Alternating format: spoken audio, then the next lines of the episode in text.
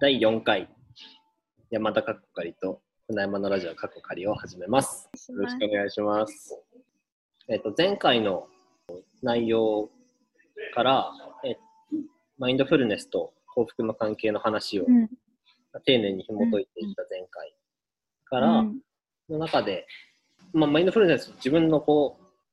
こう見方として一つの物事に集中していくことが、うん一つの幸福につながっていくよっていう話だったけど、うんうん。まあ、それを一人で完結させるのではなく他の人と共有していくことでより幸福度が高まるみたいな話をしてもらったので今回はそのコミュニティの話を踏まえつつ、まあ、マインドフルネスとか幸福感との話とどうつながりがあるのかとかをうん。見ていけたらいいなというのです。はい、はい、お願いします。で、お願いします。今日はえ僕から話そうと思ってたんだけど、うん、まだちゃんの方で最近読んだ本でちょっと気になるところがあった？そうなんです。はい。このじゃあ、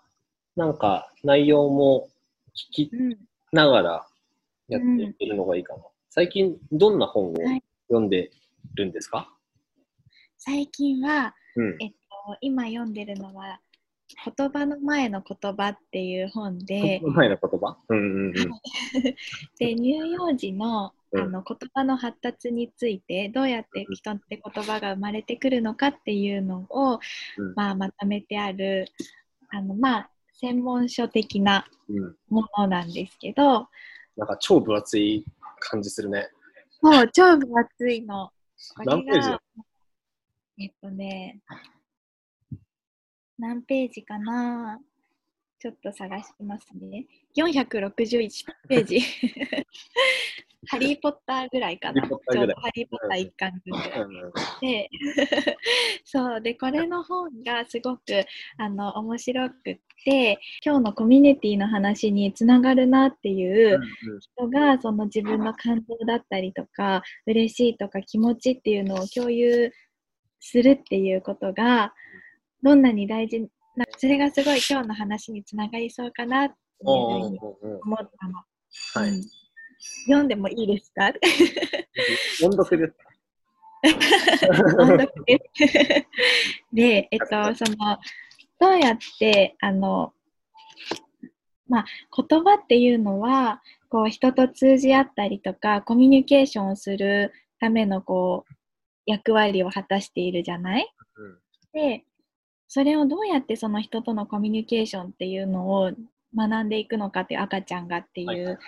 ところで、あの、3行ぐらい文章があるんだけど、はい。ね、乳児は驚きを持って世界を発見していくが、その発見のルールに習熟し腕を磨くよりは、その感動を他者と分かち合うことの方にはるかに関心を持つ。興味ある光景を長続きさせる手続きを一人でコツコツと工夫するよりは、それを他者と共に眺めたいと願うのである。言葉が生まれるためには、自分が見たもの、体験したものを他者に伝えたい、分かち合いたいという力強い欲求と、それを支える人間関係が必要であるっていう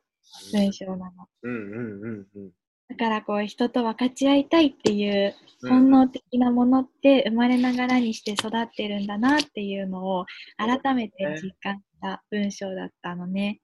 発見したいっていう好奇心を、うん、なんだろう、好奇心に貪欲に生き続けるっていうよりも、それをなんか発見したことを他の人とシェアしたいとかっていううん気持ちの方が乳幼児が強いっていうこと。そうそう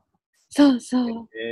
なの。だから例えばその興味ある光景を長続きさせる手続きを一人でコツコツとするっていうのはちょっとあの分かりにくいかなって思うんだけど例えばそのボールを転がしたりとかでボールが転がっていくってそれだけでもさ面白いじゃない。ミニカーを転がすとか動かすとかでそういう光景をこう一人で淡々とこう楽しむっていうよりは誰かに見て見て車が走っていくよっていうのを伝えたいっていうこの気持ちが一番大事なんだっていうところなんだよね。うんうんうんうん。そなるほど。だから赤ちゃんとかちっちゃい子って聞いて聞いてみたいな、うんうん。すごい言ってくるんだ。うんうん。なるほどね。ねえ、だからそれがね、うん大人になっても、うんというか、人間の本能的な一つの機能として、もう生まれながらにして私たちは持っているものなんだなっていう。ううん。なんか根源的な欲求として、うん。人とこう、驚きであったり、感情をシェアしたいみたいなのが、どうやらありそうだよっていうことなのかな？うん。うんそういうことです。えーうん それはなんかもうそういう研究があるってことなの？かそうね、この言葉の前の言葉っていう本は、うん。その発達心理学のうん。先生が、あのまあ、自分のお子さんの育ちを見ながらうん。まとめ上げたものなので、まあ、研究の一つ、ううんんうんうん。かなこの本自体は。ね、そうそう、そうなんだ。うん。面白いね。うん。他者との感情を共有することが人間の根源的な欲求として一つありそうだよっていう話。うんうん。ね、なるほど。じゃあなんかそんな話も踏まえてコミュニティの話ができたらいいですね。そうね、うんうんうん、うんじゃあどうしようかな。今日コミュニティってことについて、えっと、2つか3つぐらいうん例を出して話ができたらいいかなちょっと思ってて、うんうん一番最初、その、コミュニティと幸福みたいなところで言うと、僕が最近感じる幸福感みたいなところからちょっと話そうかなと思ってます。で、えっと、僕埼玉県から、えっと、島根県に移住をしていて、で、最初の頃は、最初の頃はっていうか、あ、そうだね。最初1年ぐらいは一人暮らししてて、で今、うん。ルームシェアっていう形なんだけど、うん。えっと、1年目一人暮らしだったんで、まあなんか一人で、こう、ご飯作って、夕飯食べてみたいな、うん。うんこう生活をしてて、うん。あなんかそもそも、なんだろう、田舎に来て、こう夕飯を自分で作るっていう体験とかはうん。結構面白いから、まあそれ自体には全然満足感はあったうん。し、なんか大きな不満を抱えていたわけではないんだけど、うんうん。えっと、来た年の10月ぐらいからかな、10月ぐらいから、あの、街のレストランうん。を、なんか、昼しかやってないレストランなんだけど、うんうん。夜10人から20人ぐらいみんなで集まって、なんかシェアリビングを作ろうっていう取り組みを、が、そうそう、リビングをシェアする。うんうん。で、その取り組みが、えっと、やってることとしては、みんなで夕飯作って食べようみたいな。うん。で、えっと、まあ、金曜日か土曜日の夜6時ぐらいからみんなで集まってご飯作って、で、7時ぐらいに食べるみたいな。いただき、へー。みんなにいただきますっていう感じなんですけど、うんまあ、やっぱ一人で食べるより、なんかいろんな種類、こう、料理出てくるし、で、やっぱ、そうそうそう、他の人と一緒に料理することで、えっと、うん。なんだろう、自分の料理のスキルも上がるというか、とか、あと、料理に関する、こう、知識だったり、知見だったりをシェアできるっていうのもあったりしていて、うんなんか、いいなっていう感じなのと、で、あ、そうね。あとは、やってることとしては、みんなでご飯食べます。ご飯食べてごちそうさましたら、もうみんなで皿洗いして、で、皿洗い終わったら、まあ、うんちょっと、ゆっくりしますか、っつって、うんなんか大きなテーブル囲いながらうん頼んで、みたいな。えー。で、なんか日によっては、なんか、うんうん。今日はボードゲームを持ってきました、みたいな感じで、うんみんなでボードゲームしたりとか、なんかえー。今日はちょっと、なんかそいつやりたいことあるから、あの、好きなようにやりますみたいな感じで、何個かに分かれて、えっと、作業する人がいたりとか、うん。普通に喋ってる人がいたりとか、っていう、こう、なんだろう、シェアリビングっていう取り組みを、うん。今も月1ぐらいでたまにやってる。えー素敵、楽しそうだね。そうなんだよね。なんかこう、リビングをシェあシェアリビングっていう感覚はちょっと初めてだったので、うんうんうんなんかいいなと思う初めて聞いた、その言うん、葉を。うん。多分勝手に作ってると思う、シェアリビング。で、面白いなと思うのは、やっぱその場の目的が、みんなでご飯を食べるっていうところにある。うんうん仕事柄とか、立場とか、うんなんかそういうのはあんまりこう、関係ない。うん。なくて、人と人との関係性で、なんか入ってこれている感じ。うん。なんか例えば、東京とかで、なんか、うん。ご飯会しましょうみたいなイベントとかもたまにある。なんかそういう場に行った時って、こう、なんだろうな、一回きりの関係性になってしまうことが多いのもそうなんだけど、なんかやっぱこう、自己紹介で、なんか、どこどこので仕事してるこういうものですみたいな話とかをちょっとして、で、なんだろう、お互いのこう仕事の話とか、なんか生活の話とかをこうバーってする感じだけど、でもなんかこう、いまいち、なんだろうな、感情を共有できてる感覚は、うん。うんうん。それは共通する話題の少なさとか、共感できる部分の少なさみたいなのがうんあると思うんだけど、えっと、今やってるそのシェアリビングの取り組みは、基本的に、えっと、僕の住んでる町か、その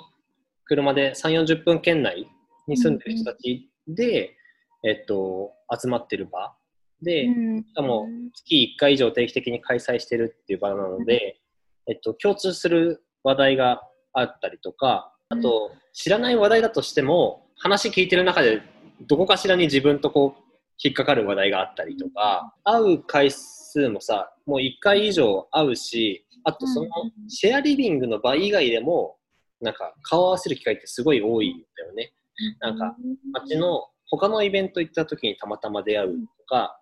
同じ街に住んでる人であれば、まあ、スーパーで出会うとかも全然あるわけ。そうそうそう。だからなんかその、他の場で会った時の話をしたりとか、そのシェアリビングの中でね。でっていうなんかこう、その場限りの関係性で終わってない感覚がかなり気持ちいいなと思っていて、そこに行けば、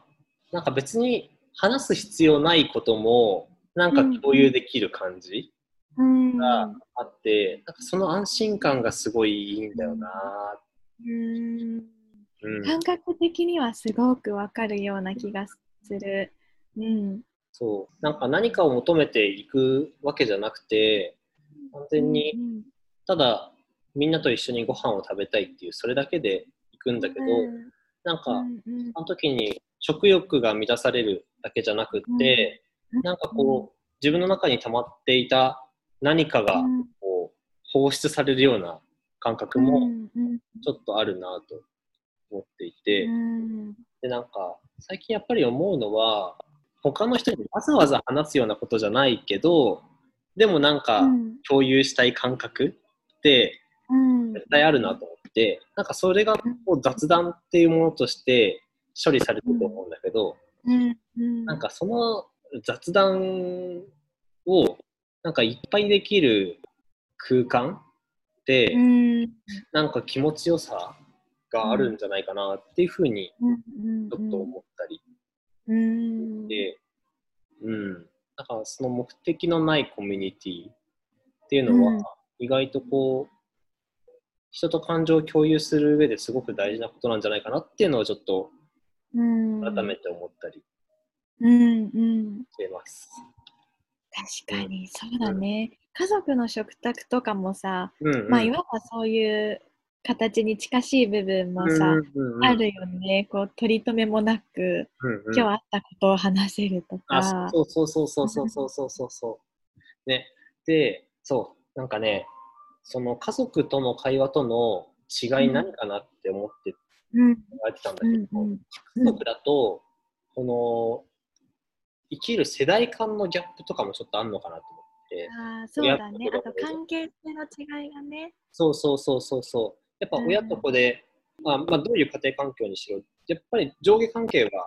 まあ、できてしまうのが、うんまあ、一般的だし、あとはまあ、うん、ジェネレーションギャップみたいな感じで、うん感覚の違いがね、やっぱりあるのは当然なんだけど、まあ、そのシェアリビングは基本的に、まあ、今僕ら、えっと、20代、30代の人がうん。わっと集まる場になっていて、で、基本的に招待制にしているので、まあ、うん。感覚近い人たちでこう雑談を共有できるとか、うん。なんかその日のこう空気を楽しめるみたいなのがうん。あるので、家族の食卓としての雑談の場とは違った雑談ができてるんじゃないかなっていう気がするのね。へえそう。そうだからそういう意味でこうコミュニティのこうコミュニティをいくつか分類していく中でもう新しい分類になるのかなとちょっと、まあ、大学のサークルとかにもちょっと近いとは思うんだけどね、うんうんうんうんまあ、やっぱ一緒に話す人によって共有したい感情とかはやっぱちょっと変わってくるうんあうん。なんかそれは良くも、良くも悪くもっていうか、なんか悪意があって分けてるわけじゃなくて、やっぱこの人みたいなこの話したいみたいな、のはやっぱ変わってくるから、なんかそういうのができるのっていい。そういうこう、話したい人がいっぱいいるっていうのがすごいいいなと、ちょっと思ったり。そうね。確かに。なんか今ね、話を聞きながら、私大学生の時に、うん一回そのイギリスにマインドフルネスと、あと、あの、ポジティブサイコロジーを勉強しに短期留学したことがあったのね。うんうんで、この時にも、そこは本当に全世界からいろんな年代の人たちが集まってきてて、まあうん本当にそのマインドフルネスとポジティブサイコロジーを勉強したいっていうだけの目的が共通でうん集まったメンバーだったんだけど、で、そこ、まあ、あるカレッジの、なんだろうな、ショートプログラムだったから、あの、まあ、みんなその同じ寮に何週か、数週間一緒に宿泊して、うんそこで班ごとに5人ずつぐらいの班に分かれて、この日は晩ご飯を作ると、晩っていうのが回ってくるんだけど、うんうん。形でご飯を作ってでみんなで晩ご飯を食べるとかでその食べながらいろいろその日の講義について話し合ったりとか自分の国ではこうみたいな体験をお互い話し合ったりあとはそのまあご飯の後にそれこそさっきボードゲームやったりお茶飲んだりするって言ったけど、同じような感じでまあ、あの紅茶飲む人は飲む人で喋ってお菓子食べるし映画見る人は見に行くみたいな感じで,、うんうん。で結構なんかこう一人で部屋にこもって何かするっていうよりもその全体を通して講義が行われる時間帯だけじゃなく感覚的にも情報も知識もシェアできる。その私はこういう仕事してるけどこれはすごくこういうとその今日のマインドフルネスの講義だったら、あのこれが私の感覚にすごく近かったとかっていうことをなんだろうこう気軽に話せるっていうかここはそういう話を安心してできる場所だなっていう空間がもう出来上がってたから、うんそれはとってもうん良かったのね。うんうんうんうんうんなるほどね。そう、それにちょっと近しいような感じうんうんうんうんの。確かに確かに確かに。に。なんか、それで言うと、まさうにんその感覚と、多分全く同じと言っていいかわかんないけど、かなり近いことを別でやっていて、その、あの、レストラン、そのシェアリビングをやってたレストランで行われたイベント、大人の学び場なんだけど、第1回の自己紹介の時からちょっと言ってる大人の学び場なんだけど、えっと、それでやっていたことが、えっと、講師あ、テーマを設定して、そのテーマの、まあなんか先駆者っていうか、えっと、活躍されている方をお呼びして、えー午前中は、えっと、講義をしてもらう。うん。えっと、講義終わった後に、えーみんなでご飯を食べる、そのレストランで。うん。で。で終わった後に、えっと、じゃあ、 Learning Through Discussion っていうす手法を使ったんだけど、じゃあ、まずは午前中の内容を思い出してみましょうって言って、うん。項目8個ぐらい作ったのかな。へええっとどんな内容が話されていましたかとか、えっと、批判するとしたらどういう点ですかとか、うんあと自分の生活とどういうこう結びつきがありそうですかとかっていうを書き出していって、えーまずは午前中の内容を振り返る。で、でその振り返った内容をもとに、うんとね、4人から5人ぐらいのグループを作って、で、うんそこで学んだことをシェアする。で、そう。で、えっ、と、僕はこう思いました、僕はこう思いました、みたいな話をする中で、あ、私もそこなんか学びとして得た、みたいな、こう、共感的喜びもありつつ、えっ、と、あ、確かにそんなこと話したね、みたいな形で、ただ思い起こすというか、自分でも気づいてなかった学びとかを得るっていう、なんか再発見の刺激もあったりして、なんか、そう。で、そうやってこう共有をした後に、じゃあ、実際これってどういうことかなとかって議論を深めたりとか、あとは自分との生活との結びつきをもっと深めていきましょうみたいな形でワークショップをして、で、最後、参加者みんなで円になって、今日の感想を話しましょうみたいな形でやるっていう、あの、8時間のプログラム。わーすごい。めちゃくちゃ充実してますね。めちゃくちゃ長いんだけど、でも、うんなんだろう。えっとね、それを全部4回やったんだけど、なんかね、うん8時間やっても、なんか参加者の集中力切れてない感覚がすごいあって、うんうんうんうんなんか頭めちゃくちゃ使うからすげえ疲れるんだけど、でもなんか満足度は超高いみたいな回で、で、なんか、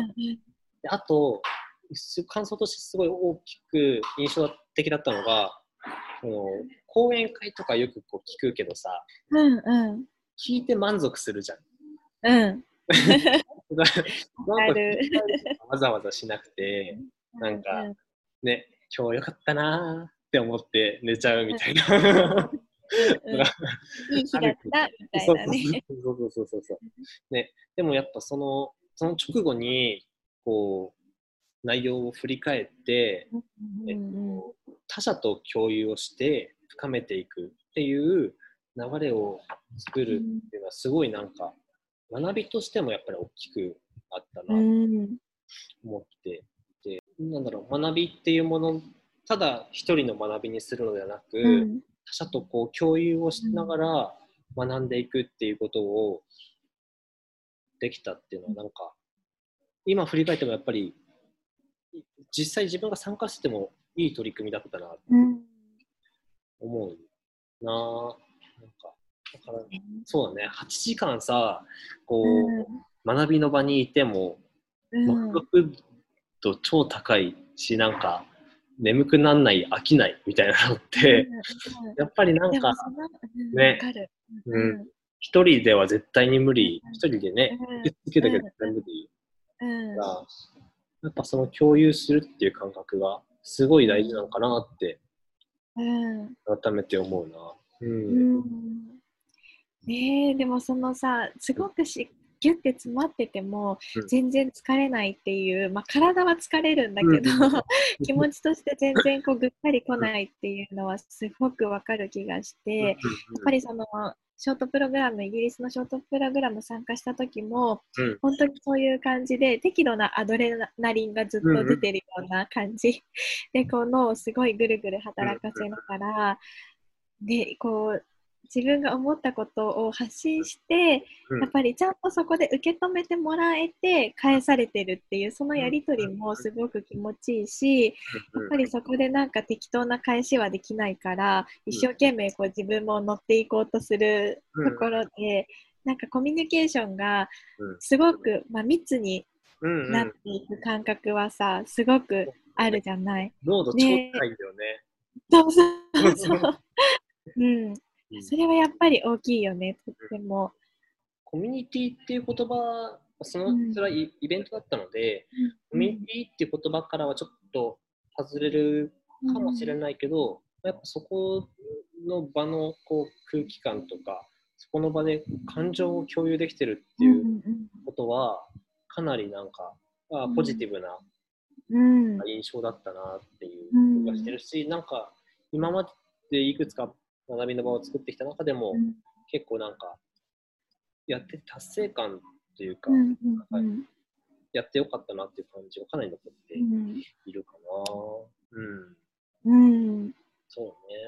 そううだね。ん、。その場ってとっても大事だなって今話聞きながら思ってたのがうん。私もあのマインドフルネスの、うん。まあ、講義ではないけどワークショップを開いたりとか、まあ、2時間3時間の枠でうん。こう人に話すような機会がね結構あったんだけど、うんそういう時にもやっぱり自分が一方的に話すだけじゃなくて、うん。どうでしたかっていうシェアの場みたいなのを必ず時間として設けたりとか、はい。どうですかってこう、まあ、指名じゃないけど、うんうんうんうん。こう答えあの意見を聞かせてもらうっていうような時間をうん。あの意識的にこう入れ込むようにしていたのね。はい。でやっぱり私もそのうん。勉強して気づく部分と自分もそのマインドフルネスなんかを実践しながらうん。得られる気づきってもちろんいっぱいあるんだけどだけどその人それぞれ生活とかその人の価値観ってバラバラなものじゃない？うんうん。でだからその一つのことを発信したからといって同じように受け取るかどうかっていうのはその人にかの自由だしどうなどういうふうに伝わっているかなっていうのはやっぱりシェアしてもらわないとわからない部分もあってでそれでこうプログラムを通して考えたこととか感じたこととかそういうそのその人と今私が発信したことのつながりみたいなものをこう教えてもらうとやっぱりそこで新しい勉強がこちらもすごくできる。あのそういう風な捉え方があったのかとかそのそんな風にこう感じ取ってもらえるんだなっていうのがすごくつながりとして意識しやすいしこう勉強になるっていうそれがいろんな人が集まって同じテーマについて考える時間っていうのはそれだけそのテーマが膨らんでいってより中身が豊かに濃くなるっていうところでは、でそしてその場をみんなで一緒に作ってるっていう意識がそのものがコミュニティなるほどね。るっていうことにつながっていくのかなっていうのを今ちょっと聞きながら考えてた。なんか俺は今その自分が話してて最初に話したシェアリビングの話と、うん。今の学び場の話うん。がなんか具体的にどう違うものなのかなって考えたんだけど、まあなんかうん。今の学び場の方の話って、うんえっと、一つのテーマうにん。ついて、まあ、考えましょうっていう場になっていて、うん。その同じ目的でバッと来ててこういろいろこう与えられたものに対して自分がこうアクションをしていくっていう流れなんだけど一方シェアリビングの方って、えっと、基本的に、えっと、ホストがいないんですよ。ホスト。なんかい一応便宜上会を主催する人はいるんだけど、えっと、なんか具体的に何をあ参加者は何をしなくちゃいけないって決まってるわけじゃなくて一応ねお金を払えば500円っていうお金を払えば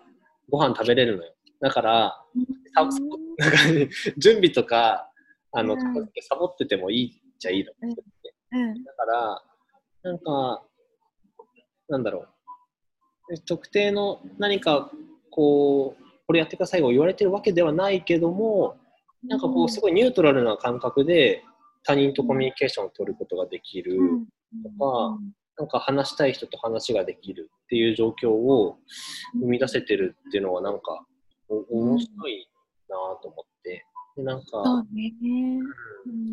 うん。学び場はそのさ学びをより深めるためにうん共有するみたいな感覚って結構でかいかなと思うんだけどシェアリビングの場はなんか明確な目的って多分なくて、うん、そう。けどでも、ニュートラルなコミュニケーションが自然と発生しているっていう状態はうん結構面白いよなっていう。そうだね。なかなかないうん。だよね。うんうん。でもなんかそのやっぱニュートラルなうん。コミュニケーションをもうちょっと砕いて言うと、まあなんか気を使って喋んないみたいなのができるっていうこと、なんかそのものがやっぱ、あ心が豊かであることは間違いないなっていう気はうん。するかな。うん。何が違うんだろ何が違うんだろうな。ね。う。うん。えっと、今うん第3、4回か。第4回の内容は、一回ここで、うんえっと、締めて、えっと、締めようと思います。今、はいえっと、まあ、僕の住んでいる町で、コミュニティの種類として、種類かな。まあ、なんか、僕が今、いあの、この町に住み始めて、居心地のいいコミュニティなり空間なりをちょっと2つ挙げてみました。でそれが、うん。エアリビングっていう、えっとうん。まあ、雑談ベースでなんかうん。居心地のいい場所っていうと、うん。まあ、学び場っていうところで、えっと、お互いにこう高めていけるようなうん密度の高い学びの場っていう2種類があったんですけど、なんかそこのうん違いというか、うんなんかどっちも気持ちのいい場ではあったんだけど、うんなんかそれがどう違ったのかなっていうのを、うんこの次で深めていけたらいいなと思います。はい。はい。ありがとうございました。ありがとうございました